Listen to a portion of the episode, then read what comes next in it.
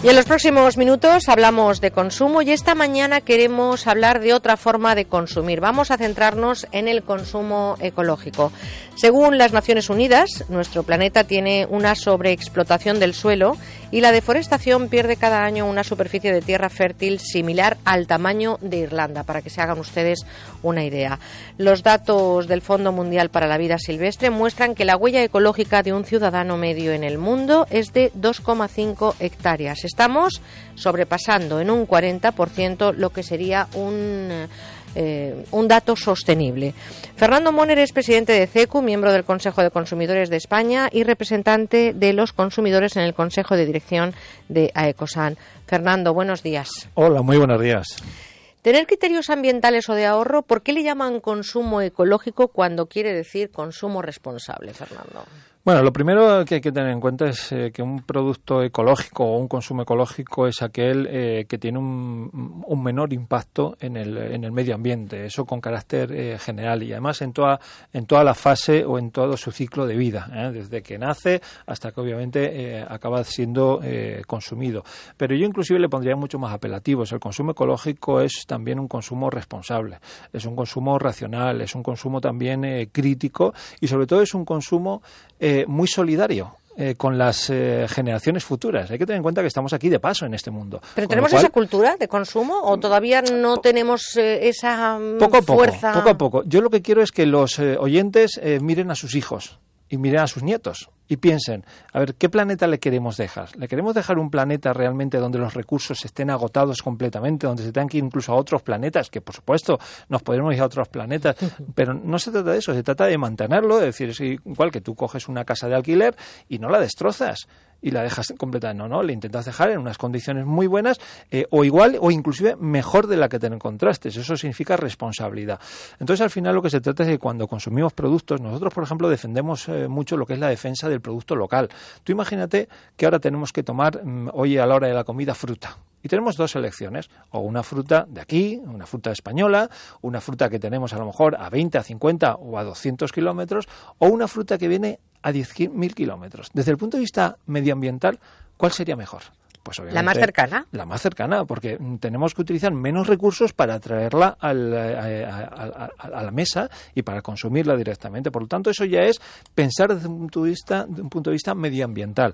Pero también eh, es un producto ecológico aquel eh, cuyas materias primas que se utilizan proceden de reciclado, cuyas materias primas que se utilizan también a, efectos de, de embalarlo, etcétera, son las mínimas posibles o también vienen de productos naturales, de productos eh, eh, reciclados, productos que se reutilizan.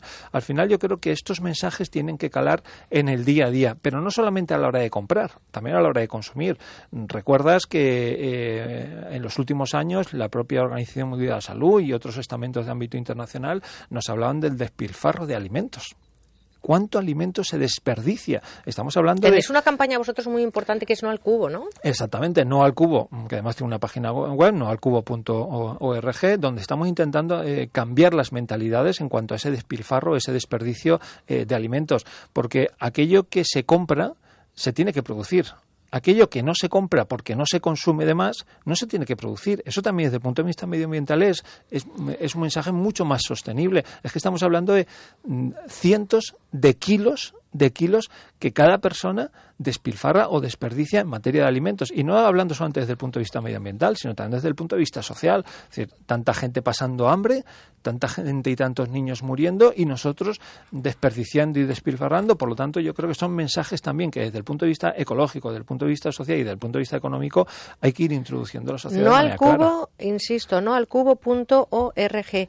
Hay que reducir el volumen de compras porque solamente así conseguiremos eh, que la cadena de producción sea la adecuada. Pero también hay que elegir productos que haya cumplido esos requisitos que no degradan el medio ambiente y que no abusan de los recursos naturales, pero también existe en la otra parte de la orilla las empresas que disponen de un sistema de gestión ambiental reconocido por entidades acreditadas. ¿Se camina en esa dirección, Fernando? Por supuesto, e incluso las empresas cada vez están invirtiendo más, eh, pero eh, algunas por sí mismas, pero otras porque el propio consumidor lo exige. Ten en cuenta que si el consumidor a la hora de comprar analiza no solamente desde el punto de vista económico, sino también desde el punto de vista medioambiental, lo que le está diciendo, el mensaje que están mandando a la empresa es, ojo, yo hoy en día tengo una oferta muy importante y voy a empezar a meter en mi cesta de la compra, en mi carro de la compra, productos que desde el punto de vista medioambiental, que desde el punto de vista de huella ecológica, sean mucho más responsables. Y cuando esos mensajes están empezando a llegar a las empresas, pues obviamente están eh, haciendo un camino. Pero ya tenemos empresas eh, en las diferentes comunidades autónomas que están empezando de una manera clara a hacer muchos esfuerzos desde el punto de vista no solamente de hábitos saludables, utilizando productos cada vez más sanos, sino también desde el punto de vista medioambiental, utilizando procesos que son mucho más responsables como el medio ambiente. Y eso de la huella ecológica y eso de una cadena sostenible está empezando a proliferar y eso es muy bueno, no solamente para la empresa, no solamente para el consumidor, sino para ese planeta en el que estamos de paso. Esas tres R's famosas que hemos escuchado tantas veces, reciclar, reutilizar y reducir, eh, realmente eh, ya viene de tiempo. Es decir, miramos a los hijos y a los nietos y efectivamente queremos dejarles un buen planeta y queremos dejarles eh, un ecosistema sostenible, pero esas tres R's se están cumpliendo. ¿Cómo chequeáis vosotros desde CECU ese ese camino que pedíais que andáramos todos? Bueno, realmente eh, la mejor manera de, chequearla es eh, los datos que al final hay de emisión de, dióxido de carbono, eh, de consumo de materias primas, etcétera, etcétera. Pero hay entidades de ámbito internacional, hay certificados de ámbito internacional y de ámbito también nacional, en el caso de España, que lo que te, te dicen después de las auditorías medioambientales pertinentes es que estas empresas están cumpliendo. Pero mm, ya no solamente se trata de que las empresas cumplan, sino sobre todo el consumidor. Y eso es más difícil de certificar. Cuando yo en mi propio hogar soy responsable en cuanto al tema del consumo energético, en cuanto al tema del consumo del agua, en cuanto al tema de hábitos directamente eh, mucho más racionales y responsables. Lo que sí que es verdad es que en los últimos años algunas de las asociaciones que forman parte de CECU están haciendo campañas muy importantes, sobre todo con la población escolar.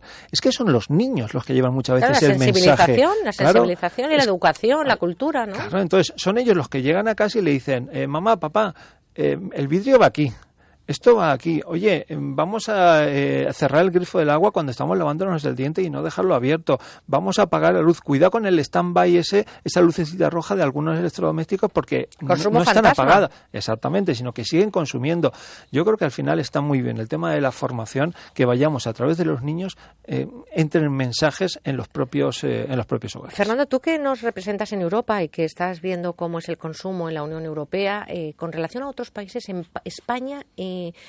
¿Cómo está funcionando en materia de consumo responsable, de consumo ecológico? Hemos empezado tarde, pero vamos deprisa. Y sobre todo algo que no están haciendo en otros países. Aquí estamos hablando también del turismo ecológico. Es decir, que a los millones de turistas que nos visitan les estamos dando mensajes para que ellos cuando vengan aquí a este país también sean responsables y no se olviden de esos mensajes racionales que sí que llevan a cabo en sus propios países. Pues fíjate que me acabas de dejar un titular. Hemos empezado tarde, pero vamos deprisa. Y a mí me gusta ese dato cuando hablamos de consumo responsable.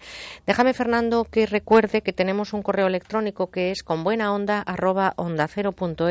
Recibe sus consultas y desde luego estarán observando que les contestamos vía mail a esas inquietudes. CECU sigue con la persona abierta en agosto y trabajando para ustedes, para la audiencia de Con Buena Onda, para la audiencia de Onda Cero en este mes de agosto. Así que cualquier consulta que nos quieran plantear en materia de consumo, con buena onda arroba onda cero punto es y a vuelta de mail les daremos la respuesta. Fernando, un placer y un lujo tenerte con nosotros. Muchas gracias, sobre todo por esa sensibilización importante que hacéis en materia de consumo responsable. Gracias a vosotros, como siempre.